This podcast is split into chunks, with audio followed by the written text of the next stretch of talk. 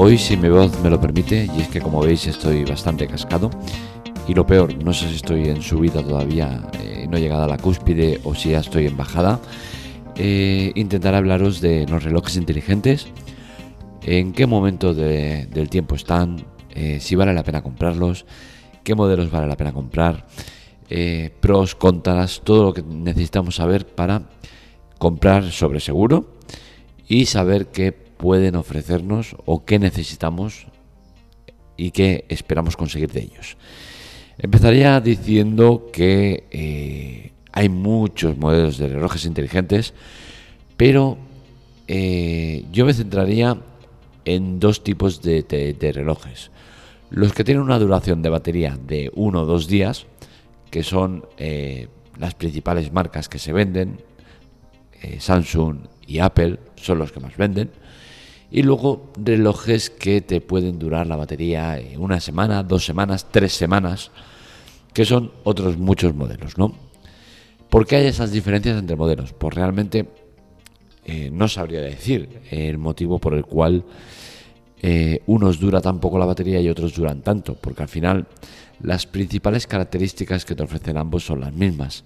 Sí que es cierto que unos están basados en, un sistema operativo amplio, potente, y otros es muy básico.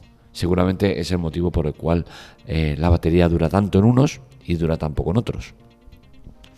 Yo personalmente tengo un Samsung Galaxy Watch Active, que los nombres se los traen. ¿eh? Yo no sé por qué tienen que hacer nombres tan largos y tan complejos, pero bueno. La cuestión es que tengo el reloj desde hace más de cuatro años y sigo con el mismo. Y es que el rendimiento que me ha dado este reloj es espectacular. Es un reloj que me viene bien, me da todo lo que necesito de él. Tiene una duración de batería de un día, es cierto, pero en mi caso no es un problema. Y luego os explicaré el por qué no es un problema para mí. Eh, seguramente uno de los problemas más grandes que me encuentro con el, con el Samsung Galaxy Watch o incluso me podría encontrar con otro modelo, que sería el, Apple Watch, si lo tuviera, que lo he llegado a tener, pero lo devolví tal cual me llegó porque no vi que fuera necesario cambiar mi Galaxy Watch por el, por el Apple Watch.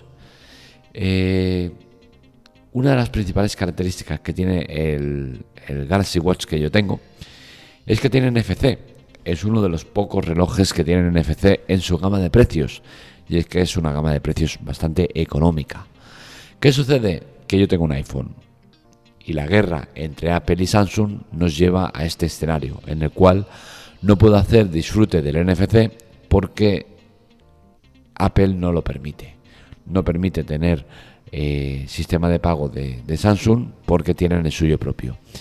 ¿Qué sucede? Que es una guerra que lleva de muchos años y que siempre estamos en lo mismo, en que el usuario es el que sale perdiendo. Y es que si yo tuviera un Apple Watch, pues no podría tener un Samsung, un teléfono Samsung porque no miría el Apple Watch. Debería tener un teléfono de Apple. Y creo que esto es malo al final porque limitarte a un público en concreto pues hace que eh, te, cierres mercado y te cierres posibilidades. Entiendo que cada uno quiera lo mejor para su empresa, pero al final cuando estás perjudicando al usuario creo que no es positivo para nadie.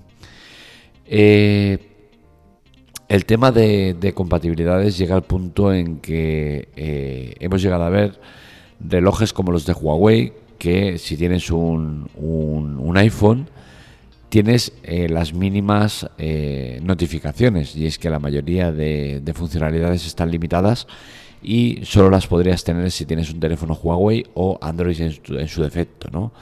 No sé si ahora con la guerra que tienen Huawei y los Estados Unidos, gracias a Trump, eh, esas limitaciones también llegarán a Android. Pero bueno, el tema está en que principalmente la guerra es eh, Android iOS. Entonces tenemos problemas con este aspecto. Eh, ¿Va a cambiar esto? Pues dudo mucho que cambie, ¿no? Porque es una guerra que lleva desde siempre y seguramente la parte que tendría que dar a su brazo a torcer sería Apple, que es la que genera más limitaciones, ya que si tienes un, un iWatch solo puedes usarlo si tienes un, teléfono iPhone. Por su parte, eh, los demás fabricantes eh, sí que te permiten usarlo con, el iPhone, tendrás más o menos limitaciones, pero las funcionalidades básicas y lo más eh, común lo tienes disponible, ¿no? Entonces, creo que es Apple la que tiene que dar su brazo a torcer y me gustaría que se fuera, ¿no? Porque al final, yo por ejemplo, mi mujer me regaló el Apple Watch y en ese momento yo tenía el iPhone 8 Plus, un teléfono que ya estaba muy, muy tocado y no tenía claro si me iba a poder comprar un, un nuevo iPhone porque yo no soy de gastarme mucho dinero en un teléfono y, el iPhone vale mucho dinero, ¿no? Entonces mi argumento para mi mujer fue el siguiente, fue, oye, vale, tú me has regalado el Lady Watch, era mi, cumpleaños o Navidad o no sé qué, ¿no? Eh, tú me regalas el Watch, eh, perfecto, pero primero, en funcionalidades no supera, eh, ni siquiera llega a igualar al, al, al Galaxy Watch que yo tengo. Y por otro lado, si a mí se me estropea el iPhone y no puedo comprarme otro iPhone y tengo que comprarme un eh, teléfono Android más eh, básico, no voy a poder usar el, el iWatch. Con la cual cosa, no hay ningún aspecto que me haga pensar que sea bueno quedarme ese iWatch. Y este es el problema real que, existe con, con, estas limitaciones ¿no? de la compañía. entiendo que quieran dejar el negocio solo para eh, sus productos y que sea un ecosistema cerrado, pero por otro lado entiendo que eso eh, da problemas como el que os estoy exponiendo, ¿no? La durabilidad de la batería es un problema muy común entre la gente que va a comprar un reloj. Y es que entiendo la parte en que muchos se quejan que eh, un día de batería no es suficiente. Os explico. Yo mi manera de interactuar con el reloj es la siguiente. Me lo pongo por la mañana y cuando llego a casa me lo quito. No voy con el reloj por casa. Motivos. Primero porque eh, me esclaviza. Y es que yo el reloj lo tengo a modo de notificaciones. La mayoría de veces las notificaciones las leo en el reloj y ni siquiera enciendo el teléfono. En caso de que sea alguna que me interese, pues ya lo abro.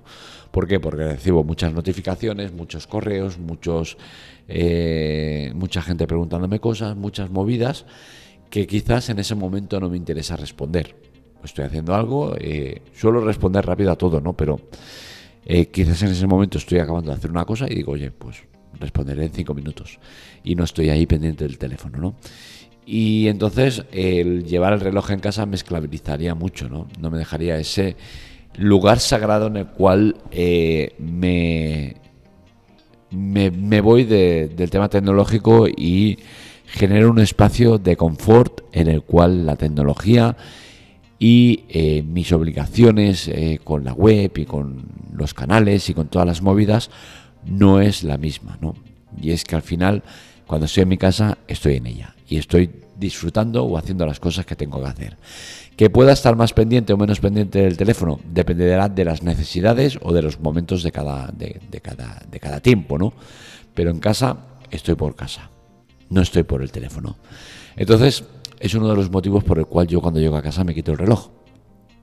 Pero igualmente esto lo llevo más allá y es que yo no duermo con el reloj. Mm, entiendo que hay funcionalidades como el control del sueño, no sé qué, no sé cuántos, que está muy bien. Lo he usado cuando tenía pulsera, pero no me gusta. Yo no duermo con reloj porque eh, en, mi, en mi formación de, niño pues siempre se me ha dicho y siempre se me ha aconsejado el no dormir con reloj porque puede generar el corte de circulación sanguínea, eh, te puede generar malestar, eh, te puede generar muchas cosas. ¿no? Entonces al final, aparte del tema de eso, ¿no? de que te tienen controlado, yo no quiero control, yo quiero estar tranquilo. Entonces cuando yo llegue a la noche, eh, bueno, de hecho, cuando llego ya a la, tarde eh, del trabajo, a las ocho y media o así, cojo el reloj y ya lo dejo en la base de carga. Y a la mañana siguiente lo recojo. Lo dejo toda la noche cargando. ¿No es positivo? No, bueno, pero me es igual. El tema de la batería y, los sistemas de carga al final es algo es muy relativo. Y fijaros, yo llevo cuatro años haciendo lo mismo y el reloj sigue durándome lo mismo. Un día largo sin problemas. O sea que la batería sí se va deteriorando seguramente, pero es tan limitado y tan, eh, tan relativo que no vale la pena eh, cambiar tu, tu, sistema de carga de los aparatos por, porque te lo recomienden. Usa el que te, te valga la pena, el que te sirva y listo, ¿no? Entonces mi manera de interactuar con el reloj es esa.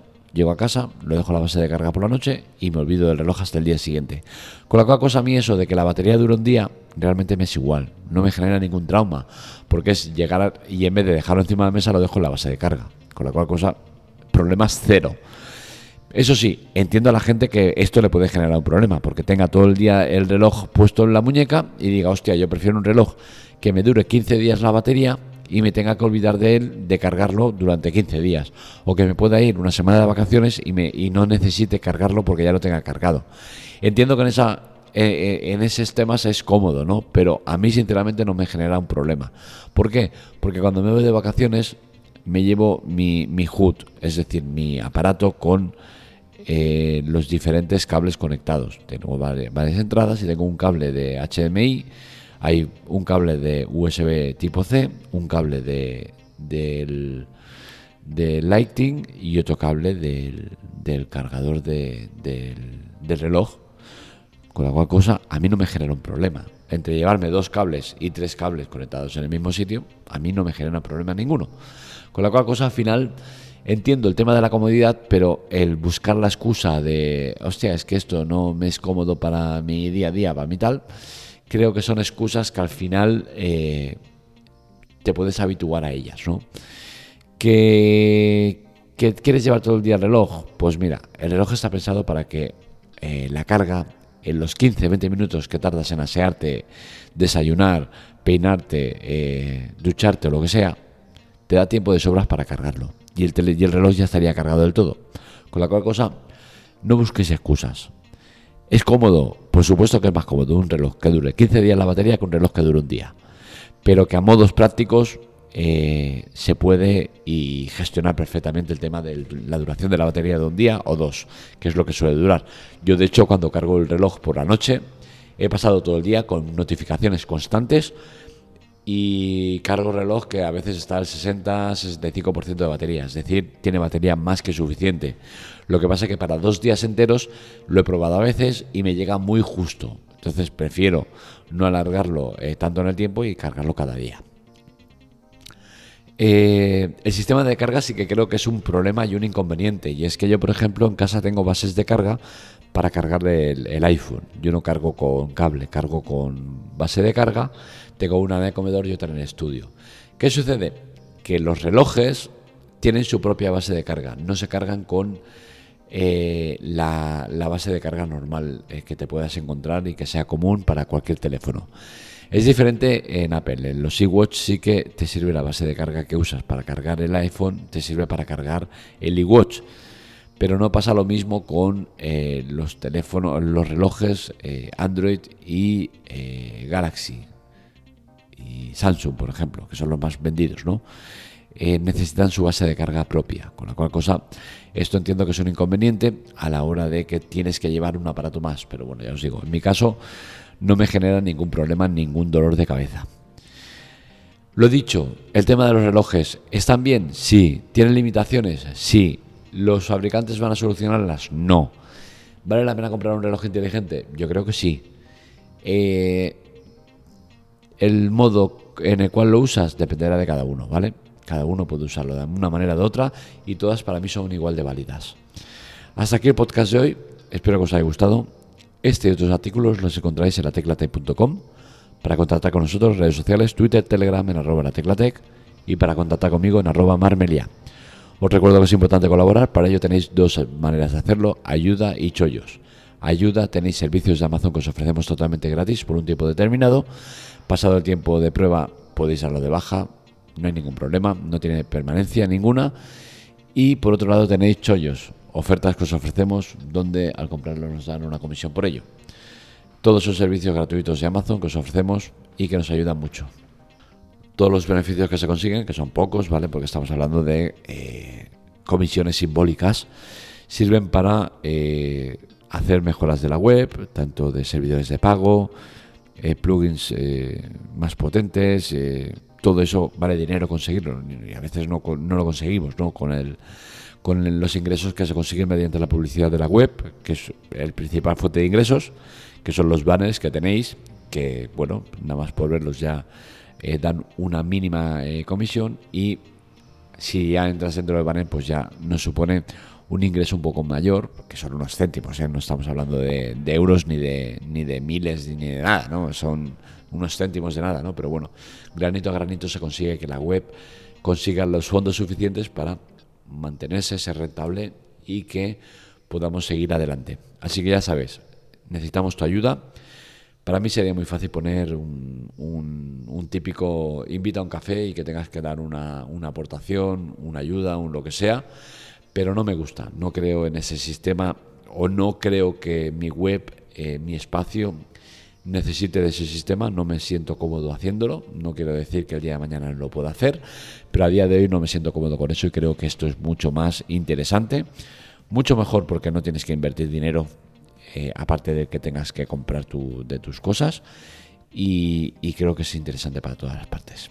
Así que lo dicho, eh, espero que mañana pueda grabar el podcast, eh, ya que con la voz que tengo no sé si voy a ir a peor o a mejor, pero bueno, intentaremos hacer lo que se pueda. Disculpar por la calidad de audio de este podcast con mi voz mala, pero bueno, estoy en proceso de recuperación. Un saludo, nos leemos, nos escuchamos.